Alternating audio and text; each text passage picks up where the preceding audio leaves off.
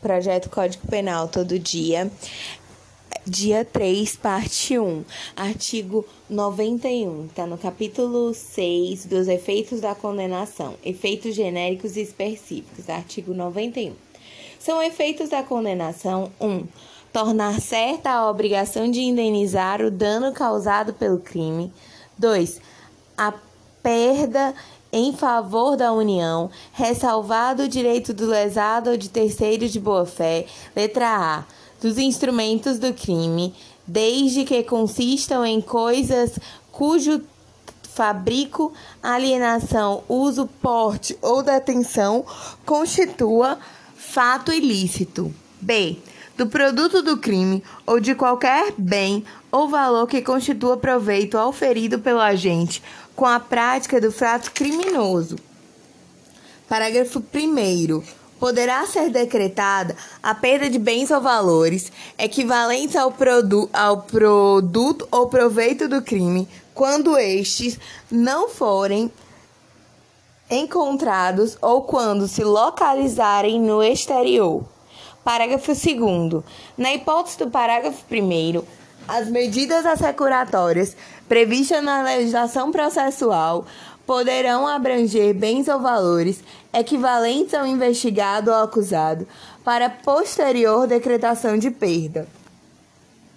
Artigo 92. São efeitos da condenação: 1. Um, a perda do cargo, função pública ou mandato eletivo, a, a quando praticada quando aplicada, pena privativa de liberdade por tempo igual ou superior a um ano. Nos crimes praticados com abuso de poder ou violação do dever para com a administração pública. Qual a posição do Supremo sobre isso? Enfim, se o STF, por exemplo, condenar criminalmente um deputado federal ou senador, haverá perda automática do mandato ou isso ainda dependerá de uma deliberação? Decisão da Câmara ou do Senado, respectivamente. A condenação criminal transitada em julgado é suficiente por si só para acarretar a perda automática do mandato eletivo do deputado federal ou senador. A posição do, SF é divergente, né? A primeira turma entende que depende. Se o deputado ou senador foi condenado a mais de 120 dias em regime fechado, a perda será uma consequência lógica da condenação. Nesse caso, caberá à mesa da Câmara ou do Senado apenas declarar que houve a perda, sem poder discordar da decisão do STF nos termos do artigo 55, inciso 3 e do parágrafo 3.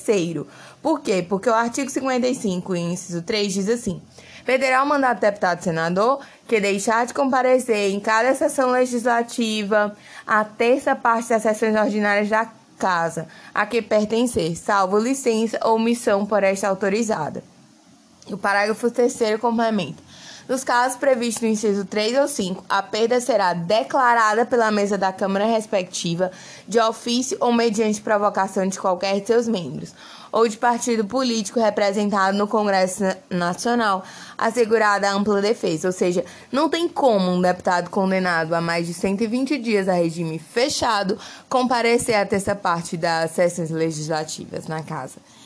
Então, a perda é automática. Mas a primeira turma entende que, se o deputado ou senador for condenado a uma pena em regime aberto ou semiaberto, a condenação criminal não gera a perda automática do cargo.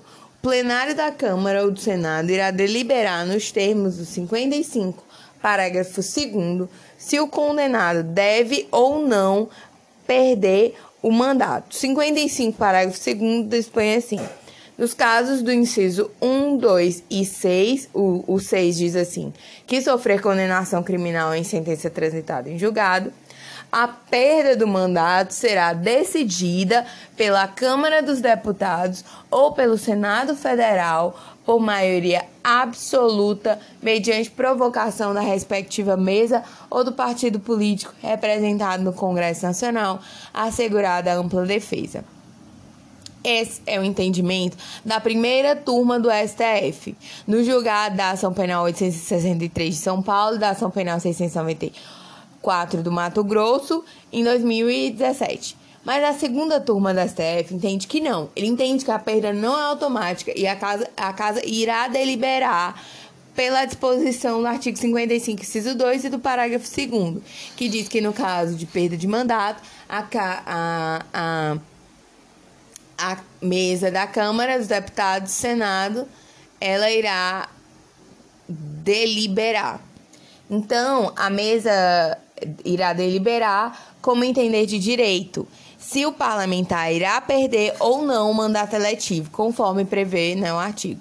Assim, mesmo com a condenação criminal, quem decide se haverá a perda do mandato é a Câmara dos Deputados ou Senado Federal. É, seguindo no artigo 92, inciso 1, que fala da perda do cargo, função pública ou mandato eletivo, na hipótese agora B quando for aplicada pena privativa de liberdade por tempo superior a quatro anos, nos demais casos. 2. A incapacidade para o exercício do poder familiar, da tutela ou da curatela nos crimes dolosos sujeitos à pena de reclusão cometidos contra outrem igualmente titular do mesmo poder familiar contra filho, filha ou outro descendente ou contra tutelado ou curatelado 3. A inabilitação para dirigir veículo quando utilizado como meio para a prática de crime doloso. doloso. Parágrafo único. Os efeitos de que trata esse artigo são, não são automáticos, devendo ser motivadamente declarados na sentença. Ou seja, tem que ser fundamentado na sentença. É, capítulo 7 da reabilitação. Reabilitação. Artigo 93. A reabilitação alcança quaisquer penas aplicadas em sentença definitiva, assegurando ao condenado o sigilo dos registros sobre o seu processo de condenação. Parágrafo único. A reabilitação poderá também atingir os efeitos da condenação previstos no artigo 92 desse Código, vedada a reintegração na situação anterior, nos casos do inciso 1 e 2 do mesmo artigo. Os incisos 1 e 2 é aqueles da perda do cargo e da incapacidade para exercício do poder familiar. Então, ele está falando aí que a reabilitação poderá atingir os efeitos da condenação, vedada a reintegração na situação anterior nos casos de, do poder familiar e da perda do mandato.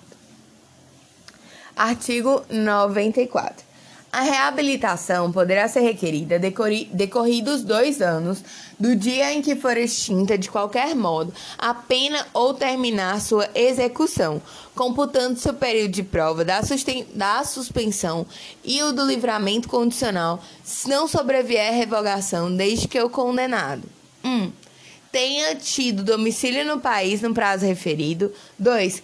Tenha dado durante esse tempo demonstração efetiva e constante de bom comportamento público, ou público e privado. 3.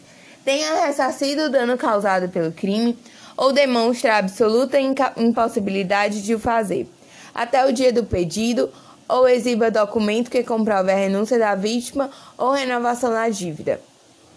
Parágrafo único. Negada a reabilitação, poderá ser requerida a qualquer tempo, desde que o pedido seja instruído com novos elementos comprobatórios dos requisitos necessários. Artigo 95.